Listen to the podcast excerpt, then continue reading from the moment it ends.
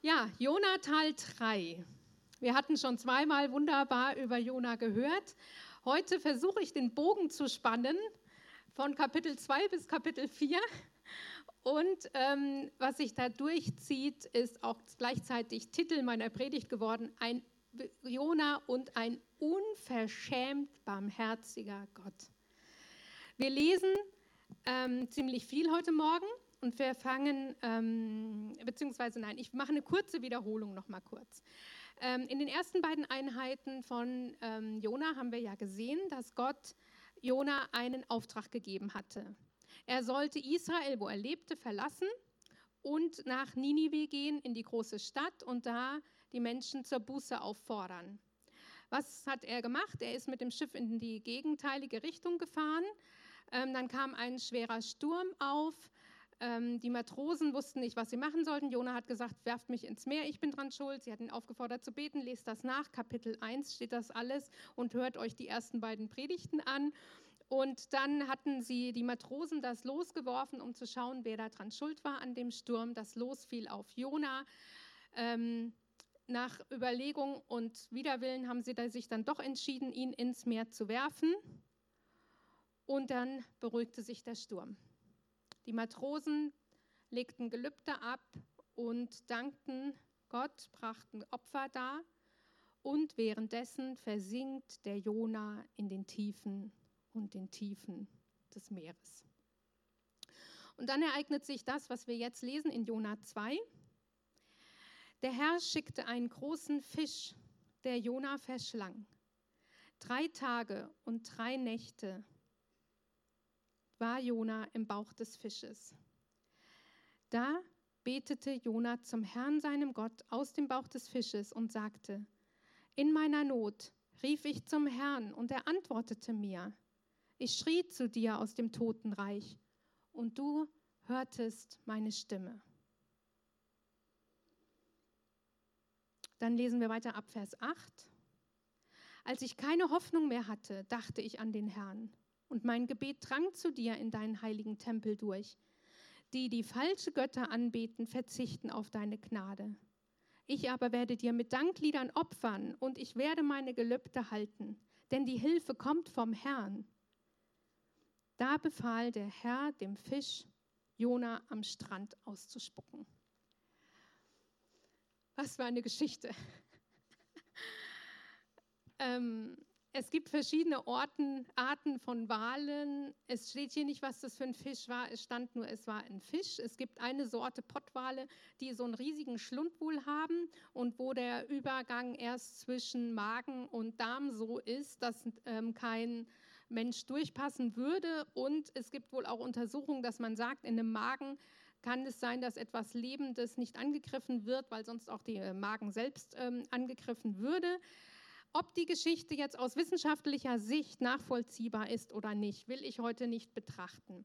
Es gab Fälle, das, darauf will ich hinweisen, zum Beispiel 1896, da gibt es einen Bericht in der New York Times, ähm, dass ein Schiff von einem Wal attackiert wurde, ein Matrose über Bord geht und die übrigen dann später diesen Matrosen im Bauch des Wales finden und als sie den dann mit Harpunen erlegen. Also das gab es wohl und äh, angeblich sei der 36 Stunden im Bauch dieses Fisches gewesen. Diese Geschichte klingt bizarr und wir können uns das nicht vorstellen, das will ich einfach mal so sagen. Was ich aber sagen will, ist, dass Jesus das geglaubt hat. Denn Jesus verweist ja auf Jona und Jesus sagt, ähm, ähm, so wie Jona drei Tage und Nächte im Bauch des Fisches war, wird auch er in den Tiefen der Erde sein, heißt es in Matthäus 12. Und er spricht da von seinem Tod und von seiner Auferstehung. Und die Juden werden also nur das Zeichen sehen, das an Jona geschah. Er sagte, diese böse und treulose Generation fordert ein Zeichen, aber es wird ihr kein Zeichen gegeben, außer das Zeichen des Propheten Jona. Denn so wie Jona drei Tage und drei Nächte im Bauch des Fisches war, so wird auch der Menschensohn drei Tage und drei Nächte im Schoß der Erde sein. Ähm, also Jesus war freitags gestorben und sonntags auferstanden. Also es waren nicht ganz drei Tage, drei Nächte. Das hängt wohl auch mit Übersetzung und so zusammen. Aber wie gesagt, ich möchte darauf jetzt nicht noch weiter eingehen. Jesus selbst hat diesen Bericht für glaubhaft gehalten und deswegen denke ich, dass wir das auch tun können. Jona versinkt also jetzt im Meer. Und er betet und poetisch schreibt er das, dass er bis zu den Wurzeln der Berge versinkt. Und dann dachte er an den Herrn. Und dann wird er verschluckt von dem Fisch. Es heißt, Gott befahl dem Fisch, den Jona zu schlucken. Ähm, das heißt, weil ich habe mich gefragt, wieso betet der Jona hier so, als sei schon ein Wunder geschehen. Ein Wunder ist schon, dass er noch lebt und im Fisch auf einmal ist. Also das, wir wissen es nicht, wie das geht, aber er sitzt in diesem Fisch drin, vielleicht klitschig, vielleicht versucht er sich irgendwo, ich weiß nicht, wo da der Sauerstoff herkommt, aber er sitzt da so in diesem, äh, oder er hängt irgendwie in diesem, jo, in diesem Bauch des Fisches also drin und schreit zum Herrn. Er dachte an den Herrn, heißt es hier. Beten beginnt, wenn wir an den Herrn denken dann beginnt Beten. Beten beginnt nicht, wenn wir ein Gebet runterleiern oder wenn wir irgendwas sagen, sondern wenn wir uns bewusst werden, ich bin hier, Gott ist hier und er kann mich erhören. Und Jona dachte an den Herrn. Wenn du in Not bist, denke an den Herrn. Wenn wir daran denken, dass er da ist und er hört und er sieht uns, dann beginnt das. Und sein Gebet dringt durch, also er fängt an zu beten und sein Gebet dringt durch bis ins Heiligtum, zu dem heiligen Tempel, bis in die Gegenwart Gottes. Also direkt vor Gott kommt dieses Gebet. Und ich glaube, das ist auch ein Geheimnis. Unser Gebet, unser Schrei kommt immer direkt durch zu Gott, bis direkt in seine Gegenwart. Jona bezeugt jetzt, dass die, die nichtige Götzen verehren, die verlassen den, der doch Gutes tut. Er erinnert sich daran, was er selbst doch Gutes erlebt hat mit Gott. Er ist weggelaufen. Er verspricht jetzt, ich werde dir gehorchen. Und dann, dann befiehlt Gott dem Herrn, dass er den, äh Gott, der Herr, dem Fisch, dass er ihn ausspuckt an Land. Wie ist das mit dir? Warst du vielleicht auch Gott ungehorsam? Hast etwas gemacht, von dem du wusstest, dass es falsch ist? Wenn du die Folgen dieser Sünde trägst und zu Gott rufst, hört er dich und er sieht dich und er hört dein Gebet und er kann dich aus dieser Not herausholen. Gott erbarmt sich, er erbarmt sich über einen Propheten, der es hätte besser wissen müssen und der die logische Konsequenz seiner Schuld trug, tragen musste. Er erbarmt sich aber und rettet ihn da heraus. Gott ist ein Gott des Erbarmens. Denke an ihn und rufe ihn an, wenn du in Not bist. Gott erbarmt sich über einen ungehorsamen Propheten und er erbarmt sich über eine gottlose, gewalttätige Stadt. Jona 3 lesen wir weiter. Die Verse bis 10 sogar. Dann sprach der Herr ein zweites Mal mit Jona. Mach dich auf den Weg und geh in die Stadt Ninive und überbring ihr die Botschaft, die ich dir sage. Diesmal gehorchte Jona der Anweisung des Herrn und ging nach Ninive. Sie war eine große Stadt vor Gott, dass man drei Tage brauchte, um sie zu durchqueren. Jona ging eine Tagesreise weit und er predigte: Ninive wird in 40 Tagen zerstört werden. Da glaubten die Einwohner Ninives an Gott und alle, vom höchsten bis zum geringsten, beschlossen zu fasten und sich in Säcke zu kleiden. Als der König von Ninive die Botschaft hörte, verließ er seinen Thron und legte seine königlichen Gewänder ab. Er kleidete sich in einen Sack und setzte sich in die Asche. Dann ließen der König und die führenden Männer einen Erlass in Ninive bekannt geben. Weder Mensch noch Vieh, Rind oder Schaf dürfen irgendetwas essen. Sie dürfen weder weiden noch Wasser trinken. Mensch und Tier sollen sich in Säcke kleiden und sich ganz dem Gebet zu Gott widmen. Sie sollen von ihren bösen Wegen umkehren und von ihren Gräueltaten ablassen. Wer weiß, Vielleicht kehrt Gott um und bereut und bezähmt seinen grimmigen Zorn, sodass wir nicht zugrunde gehen. Als Gott sah, dass sie von ihren schlechten Wegen umgekehrt waren, bedauerte er, dass er ihnen Unheil angedroht hatte und verschonte sie. Jona bekommt jetzt wieder einen Auftrag. Gott ist ein Gott einer zweiten Chance, der Jona eine zweite Chance gibt. Und diesmal gehorcht er. Er geht nach Ninive. Das war weit entfernt, viele, viele Fußmarsche. Und Ninive war damals die Hauptstadt von Assyrien. Und das haben wir ja schon gehört, ganz in der ersten Einheit. Es ist im heutigen Irak ähm, Tigris direkt neben dem äh, Mosul. Und da man, sieht man ein Bild, wie das damals ungefähr ausgesehen haben könnte.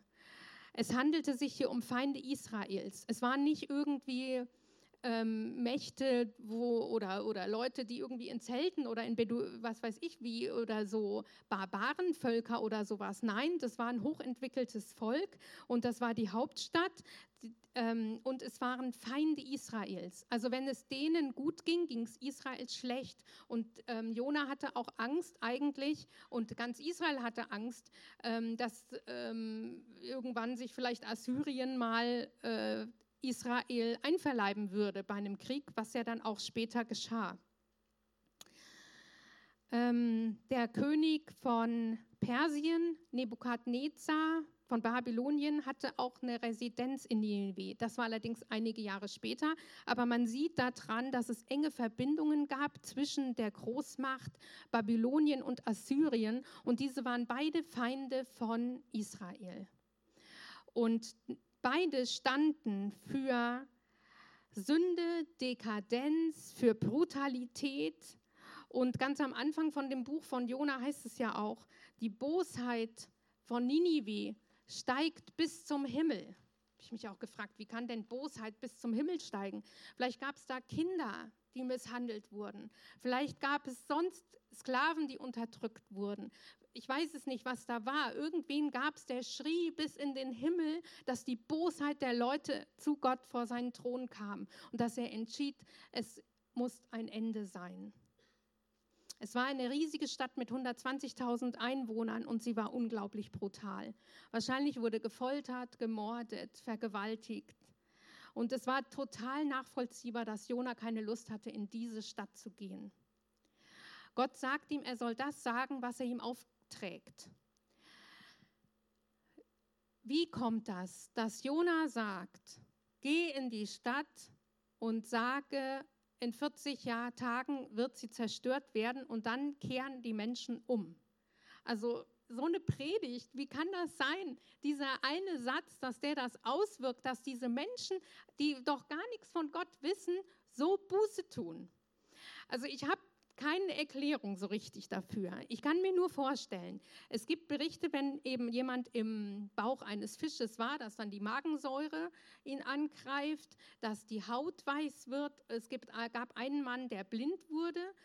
Ich weiß nicht, ob der überhaupt noch sprechen konnte, wenn der das eingeatmet hat, diese giftigen Dämpfe. Es könnte sein, dass der Jona alleine, wie er da lang lief, schon wie so ein Außerirdischer aussah und man sich gefragt hat, wieso lebt er überhaupt? Vielleicht wurde er gefragt, was, wie, wieso siehst du so aus?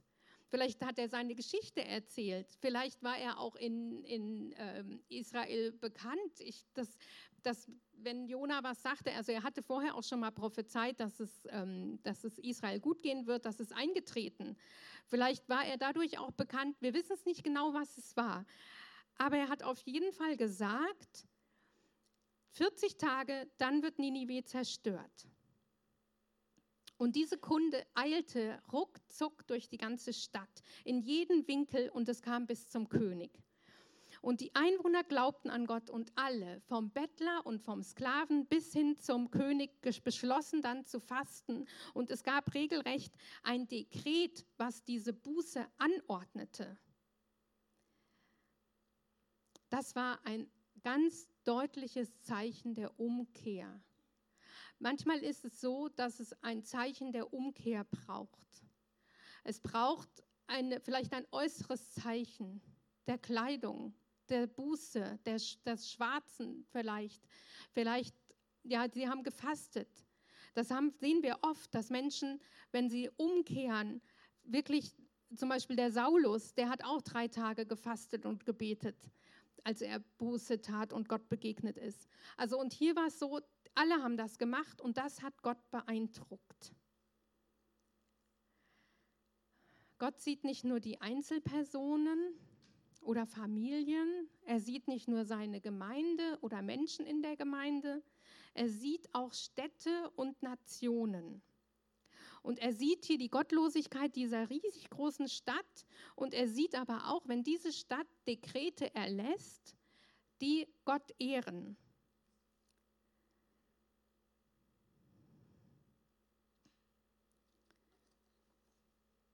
Als Jona endlich den Auftrag Gottes erfüllt, geschieht sofort das, was Gott will.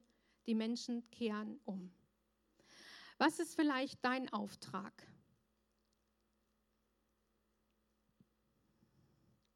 Wer sind diese total gottlosen Menschen in deiner Umgebung, die dich ärgern und nerven und die eigentlich Gott mal so richtig strafen müsste? Das waren sie für den Jona.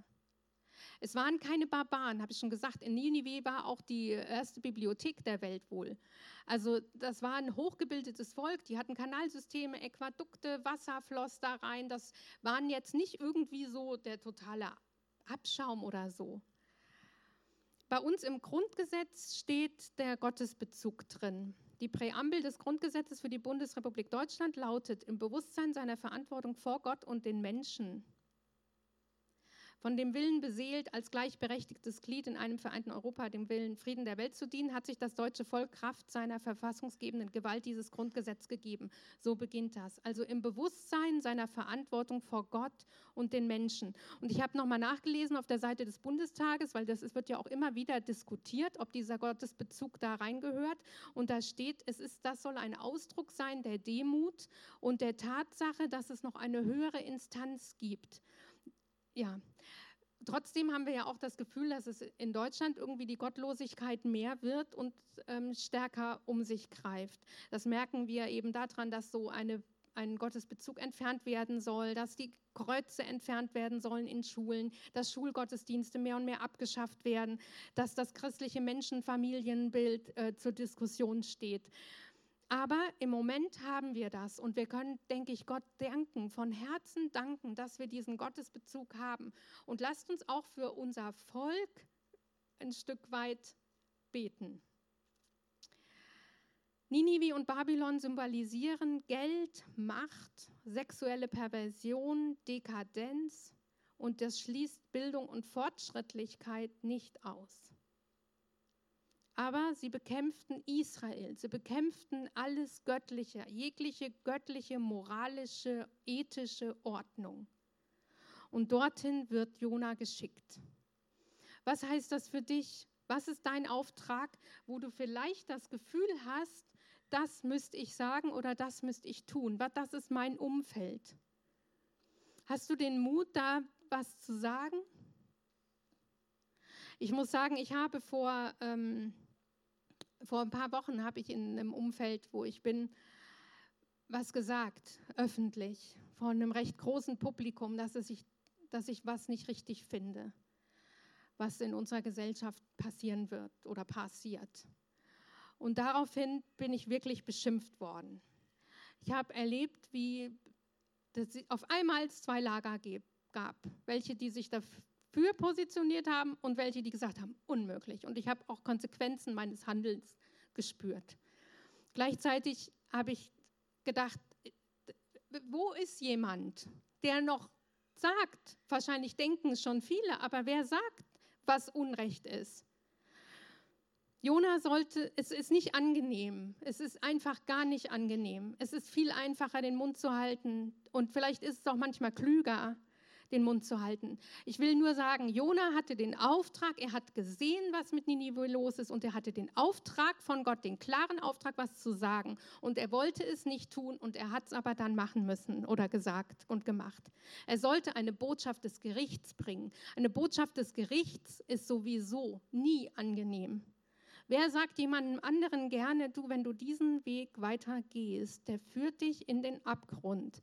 Wenn du dich mit dieser Person einlässt, das ist nicht gut für dich. Wer möchte sowas schon sagen? Jona sollte eine Botschaft des Gerichts nicht der Gnade bringen, aber die Menschen taten Buße und Gott war gnädig. Jona hat keine Gnade gepredigt. Gott hat gnadig, gnädig gehandelt. Wir lernen daraus auch, wenn wir einen Auftrag von Gott haben und den tun, tut Gott das Seine. In der Apostelgeschichte sehen wir, dass die Apostel immer in den Großstädten und in den Zentren anfingen, das Evangelium zu verkünden. Jesus hat auch seinen Jüngern gesagt, geht, ähm, wenn ihr geht und verkündet das Evangelium und wenn ihr irgendwo hinkommt, wo sie es nicht hören wollen, dann geht weiter. Vielleicht bequatschen wir zum hundertsten Mal Menschen, die das gar nicht hören wollen. Dabei schickt Gott uns irgendwo ganz woanders hin, dass wir das Evangelium verkünden sollen. Was ist dein Umfeld? Wo kommst du her? Welche Menschen hat Gott sowieso um dich rumgestellt? Vielleicht ist das der Platz. Vielleicht ist es nicht irgendeine fromme Welt. Der, der Jona wollte in seiner frommen Welt bleiben.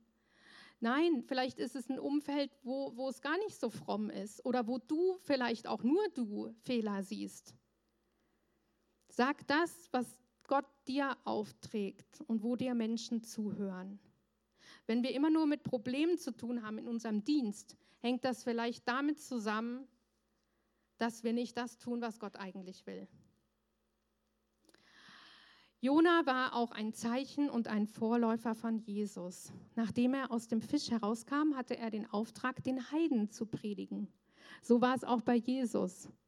Als er auferstanden ist, hat er seinen Jüngern den Missionsbefehl gegeben, geht hinaus in alle Welt. Es war nicht mehr exklusiv. Und deswegen sind wir jetzt hier und dürfen zur Gemeinde Jesu gehören.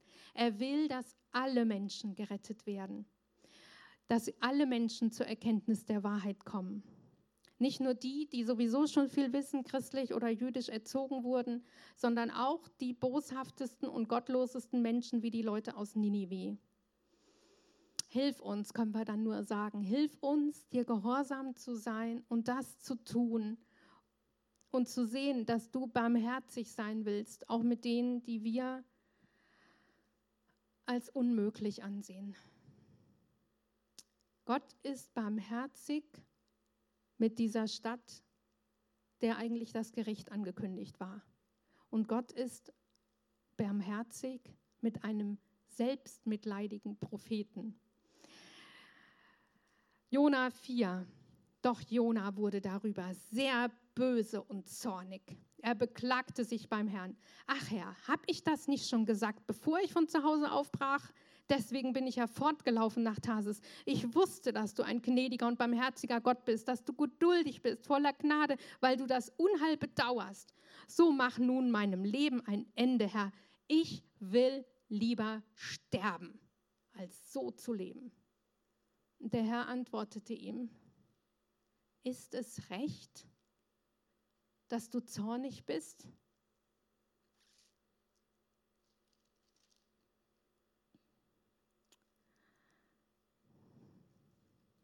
Da ging Jona an den Ostrand der Stadt, machte sich eine Laubhütte, unter die er sich setzte, um abzuwarten, wie es mit der Stadt weiterging.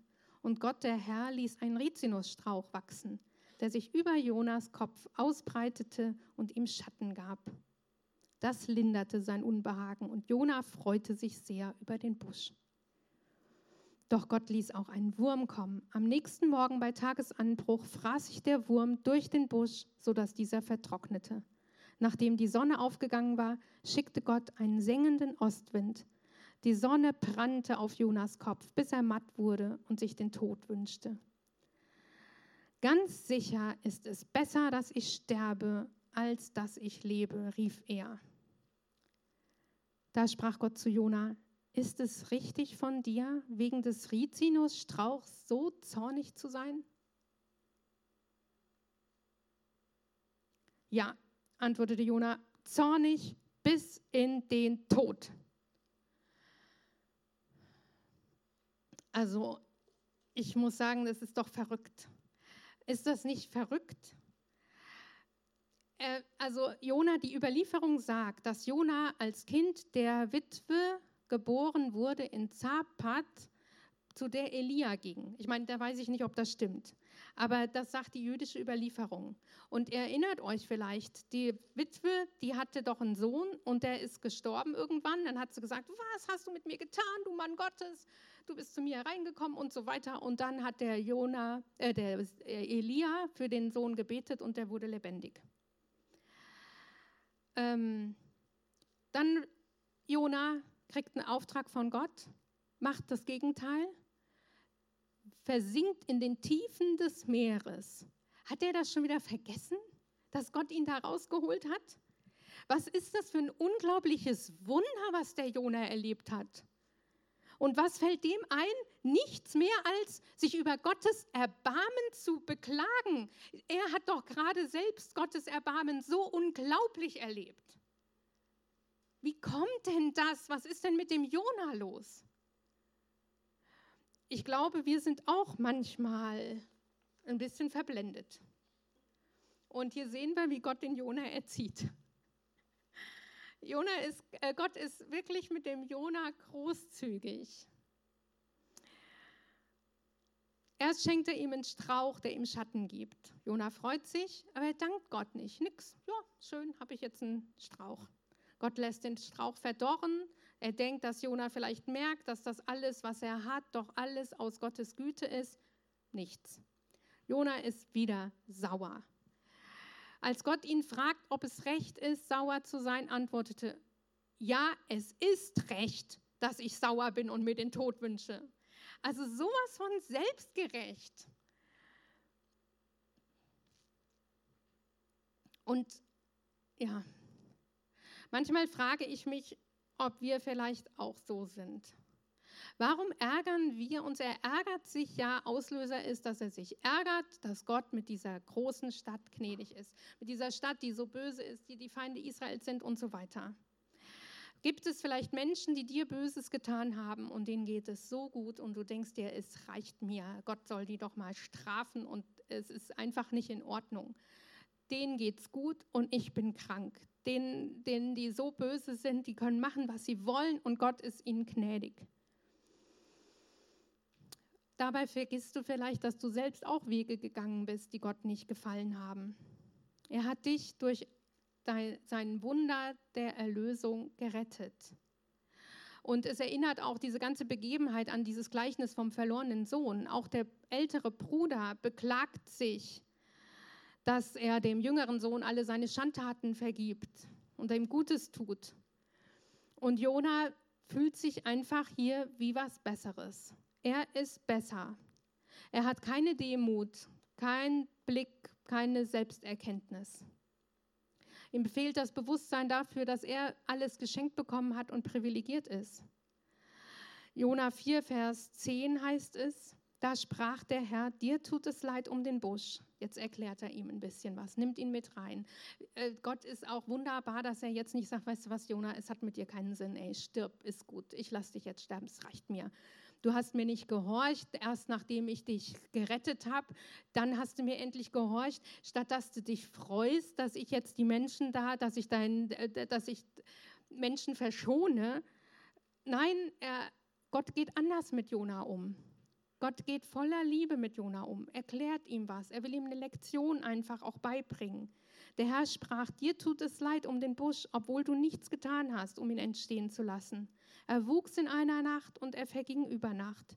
Ninive hat über 120.000 Einwohner, die nicht zwischen links und rechts unterscheiden können, ganz zu schweigen von den vielen Tieren. Sollte ich nicht so einer Stadt gnädig sein? Die Leute in der Stadt Ninive können doch gar nicht gut und böse unterscheiden. Sie sind doch böse, weil niemand sie gelehrt hat. Sie taten doch direkt Buße. Sie sprechen doch Gott nur an als den Gott, der heißt es Elohim, den richtenden, allmächtigen Gott. Ja, ähm, Jona hatte eine ganz andere Beziehung. Er spricht Gott an mit Jahwe als den wahren Gott, der eine Beziehung zu seinem Volk hat. Gott erzieht Jona aber schon mit deutlichen Worten: Hör auf, dich um, nur um dich selbst zu drehen. Kümmere dich nicht mehr nur um dich selbst. Es ist nicht recht, es ist nicht recht, dass du so egoistisch bist. Du hast Mitleid mit einem Baum. Hier geht es Menschen, um Menschen. Es geht um Menschen, die gut und böse nicht unterscheiden können. Es sind Menschen, die bezüglich ihrer Moral verwirrt sind, die einfach nicht mehr wissen, was eine christliche Familie ist. Sie wissen nicht, was moralisch, ethisch, vernünftiges Verhalten ist. Sie hat, es bringt ihnen niemand bei. Sie sind verwirrt. Soll ich nicht Mitleid mit ihnen haben? Du, Jona, kannst doch immer zu in meiner Gegenwart sein. Du wurdest gelehrt. Du hast ein Umfeld, wo du gelernt hast, wie man ein Leben führt. Du hast meine Segnung, kannst du täglich erleben. Du warst mir ungehorsam und ich habe dir vergeben. Und versteh doch, ich erbarme mich grundsätzlich, wenn sich jemand mir zuwendet. Ich erbarme mich grundsätzlich, ob die Sünde groß oder klein ist. Und was heißt eigentlich große Sünde oder kleine Sünde. In Lukas 12, Vers 47 bis 48 spricht Jesus irgendwann davon, dass man bereit sein soll, wenn Jesus wieder auf die Erde kommt. Und in dem Zusammenhang erzählt er ein Gleichnis von einem Verwalter, dem die Verantwortung für den Besitz anvertraut wird. Der Besitzer verreist und der Verwalter beginnt, die Mitarbeiter zu prügeln und Feste zu feiern. Der Besitzer kommt zurück, wenn der Verwalter nicht damit rechnet und zieht ihn zur Rechenschaft. Jesus erklärt anhand dieses Beispiels, ein Verwalter, der den Willen des Besitzers kennt, sich aber bewusst nicht dagegen richtet, wird schwer bestraft werden. Wer dagegen falsch handelt, ohne es zu wissen, wird mit einer leichteren Strafe davonkommen. Wem viel gegeben ist, von dem wird auch viel gefordert. Und wem viel anvertraut wurde, von dem verlangt man umso mehr. Jona wusste, was Gott will. Er kannte ihn und er hatte bewusst gegen Gottes Willen gehandelt, als er in das Boot mit der falschen Richtung stieg. Und dennoch war Gott ihm gnädig gewesen. Er hat sich über ihn erbarmt, als sein Schreien vor seinen Tempel in seine Gegenwart drang. Das Volk in Ninive wurde nicht Gottes Gesetz unterwiesen. Sie hatten keine zehn Gebote, sie hatten keine unethisch, moralisch hochstehenden Werte. Als ihnen an Strafe angedroht wurde, kehrten sie um.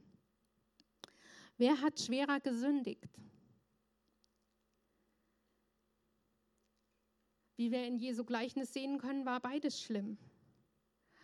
Und es heißt in Matthäus 12, Ninive wird am Tag des Gerichtes das Urteil sprechen über die Juden, die zur Zeit Jesu gelebt haben. Denn sie haben Buße getan. Das heißt, die Leute von Ninive sind gerettet, sind im Himmel, die, die damals gelebt haben und Buße getan haben. Es heißt in Matthäus 12, Vers 41, die Männer von Ninive werden beim Gericht mit dieser Generation auftreten und sie verurteilen. Sie sind auf die Botschaft des Jona hin umgekehrt. Und siehe, hier ist mehr als Jona. Jona war sich seiner eigenen Verlorenheit und des Erbarmens Gottes über ihn nicht bewusst. Er war nicht dankbar. Dennoch richtet Gott nicht den Blick darauf und sagt ihm, Jona, denk doch mal, wie es bei dir war, sondern er richtet seinen Blick darauf und sagt, denk doch mal an diese 120.000 Menschen. Denk doch darüber nach. Denk an diese Menschen und die Tiere. Ich möchte mich erbarmen über jeden, der zu mir ruft. Ich möchte gnädig sein und so ist es vielleicht auch bei uns, dass Jesus unseren Blick wegrichtet von uns selbst und unseren Blick richtet auf Menschen, die verloren sind und uns sagt, das ist mein Herz, das ist das, was mich bewegt. Ändere deine Perspektive und dann geht es dir besser. Der Jona hatte zweimal gesagt, dass er sterben will. Wir wissen nicht, dass der Prophet Jona, dieses Buch ist hier zu Ende. Und mit der Frage von Gott, sollte ich eine so große Stadt nicht schonen? Man vermutet, dass der Jona in sich gegangen ist, seine Lektion gelernt hat und es selbst aufgeschrieben hat, so dass auch andere das lesen können. Und das wäre ein Zeichen von Demut, denn der Jona kommt ja nicht gut weg bei dieser Geschichte. Das heißt, er hat sich doch noch geändert und hat gemerkt, dass er nicht so ganz perfekt war. Das ist jetzt meine Interpretation. Ich vermute mal, dass es so war. Ja, damit bin ich am Ende meiner Gedanken. Ich denke, lasst uns aufstehen und lasst uns beten.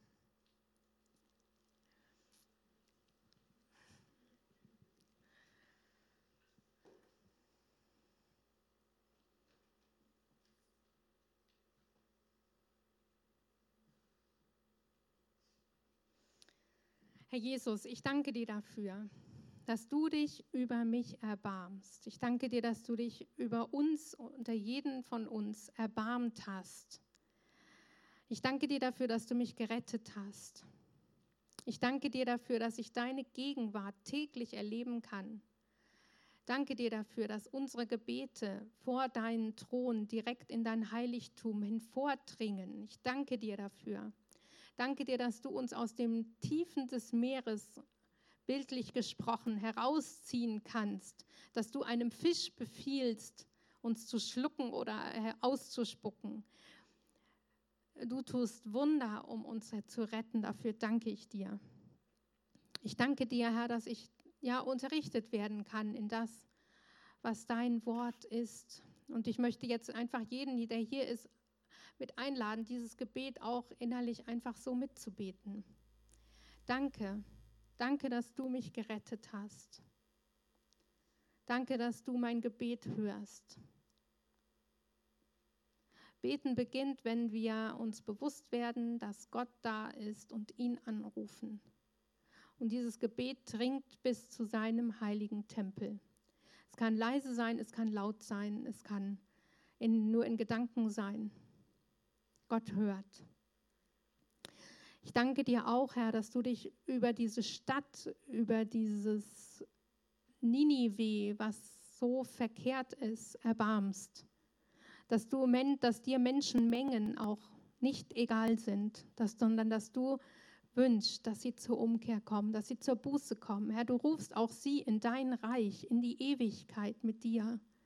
Und Herr Jesus, ich bitte dich darum, dass wir doch dafür einen Blick haben, Du bist so viel größer, dein Erbarmen ist so viel größer, als wir denken. Wir sehen nur uns, wir sehen nur, ich weiß nicht, unsere Vorstellungen. Du siehst auch die Menschen, die gar nicht nach dir fragen.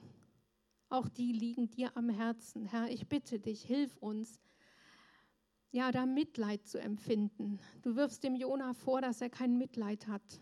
Oder sagst ihm, sollte ich nicht Mitleid haben? Hilf uns, Herr, Mitleid zu haben mit Menschen, die dich nicht kennen.